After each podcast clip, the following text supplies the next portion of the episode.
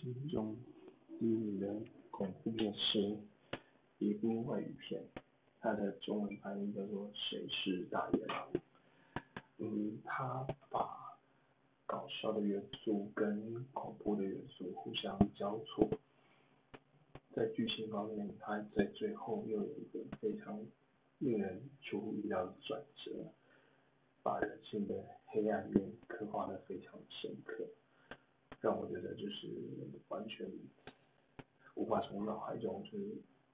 排出那样子的可怕的感觉，这是我最欣赏的一部恐怖片。